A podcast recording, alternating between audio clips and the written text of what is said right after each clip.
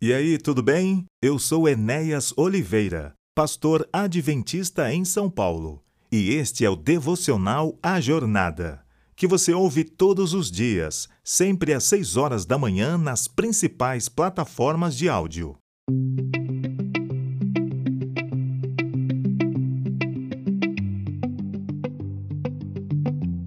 Sem fé é impossível agradar a Deus.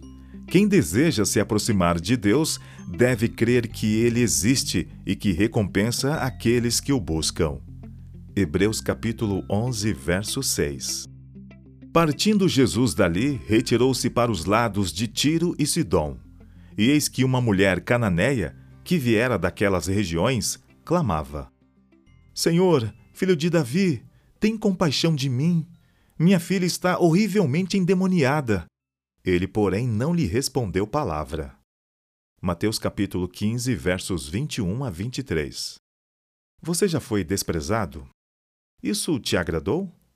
É surpreendente que aquela mulher permanecesse ali por perto. E os seus discípulos, aproximando-se, rogaram-lhe: Despede-a, pois vem clamando atrás de nós. Ela nos está incomodando.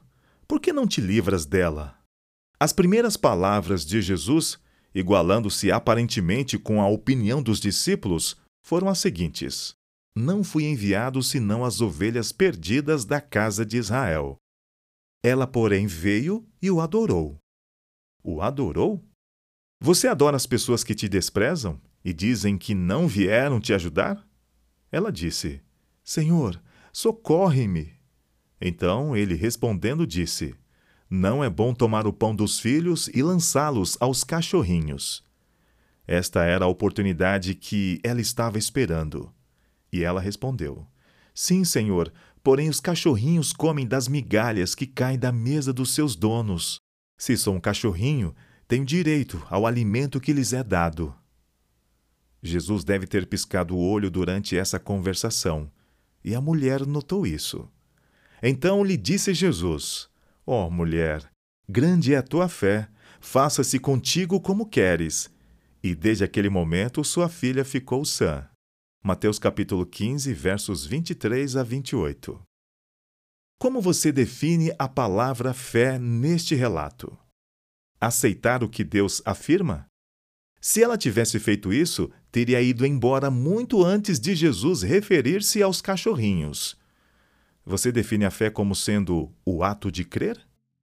Crer no que Jesus disse? Não seria possível nem apropriado nesse caso. A fé, no caso dessa mulher, consistiu em não acreditar no que Jesus disse. Foi não fazer caso de suas palavras. Chegamos, portanto, à definição de fé segundo o sentido que lhe deu Jesus. É a definição real desse termo, numa palavra: confiança. No livro Educação, página 253, Ellen G. White escreve: A fé é a confiança em Deus.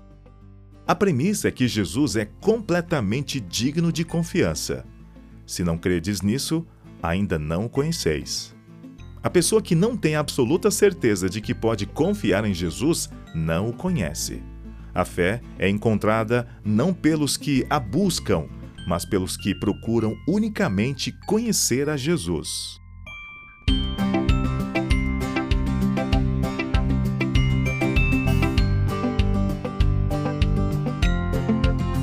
Devocional diário A Jornada, do podcast Enéas Oliveira. Siga-nos nas principais plataformas de áudio.